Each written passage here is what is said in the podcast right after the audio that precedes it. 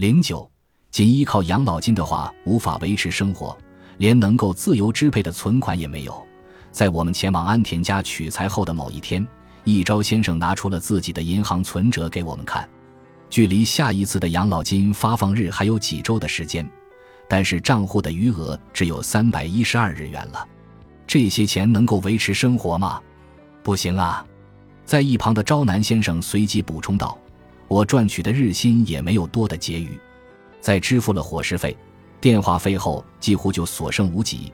我也没有能够自由支配的钱，目前拼尽全力也只能勉强维持正常生活。听了儿子的话，一朝先生似乎是安慰的说道：“我儿子每个月的收入并不稳定，因为不是正式工作呀，手头不可能会有多余的钱。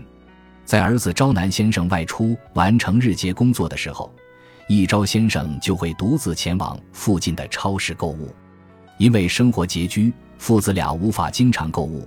借着难得的机会，我们提出陪一朝先生一起去。超市位于住宅区的中心，距安田家仅数百米的距离，普通成年人只需步行五分钟左右。但是对于腰腿不便的一朝先生而言，由于行走速度较慢，他每次都要花上近二十分钟。在超市内。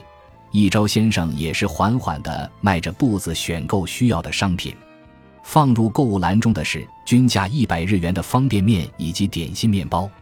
您不买蔬菜之类的吗？我几乎不做饭，没法做饭啊。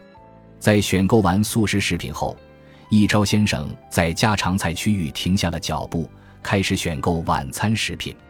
这样应该够了。他拿起了一盒什锦寿司。内有稻荷寿司和海苔卷寿司。此前我们听闻一朝先生晚餐只吃一个面包，不知他是不是由于外景工作人员在场，碍于面子才决定要买寿司。选购结束之后，我们在收银台前排队等候。此时只见一朝先生提着购物篮的手不住颤抖，由于脑梗死的影响，一朝先生手臂力量不足，购物篮较重的时候，他便无法长时间提握。如果购物篮比这还重的话，我就提不动了，因此没法一下子买很多东西放在家囤着，只能每周到超市来一次。回到家后，一朝先生拿出了为晚餐购买的猪六寿司，标价为二百九十八日元。只听一朝先生小声嘟囔着：“快要三百日元了呀，这东西真贵呀！”即便如此，一朝先生还是张大嘴巴。一口吃下了一整块稻荷寿司，不一会儿，他又开始吃起海苔卷寿司，仍旧是一口一个的气势。花了二百九十八日元购买的柱六寿司，仅仅四口便吃得精光了，一眨眼的功夫便解决了晚餐。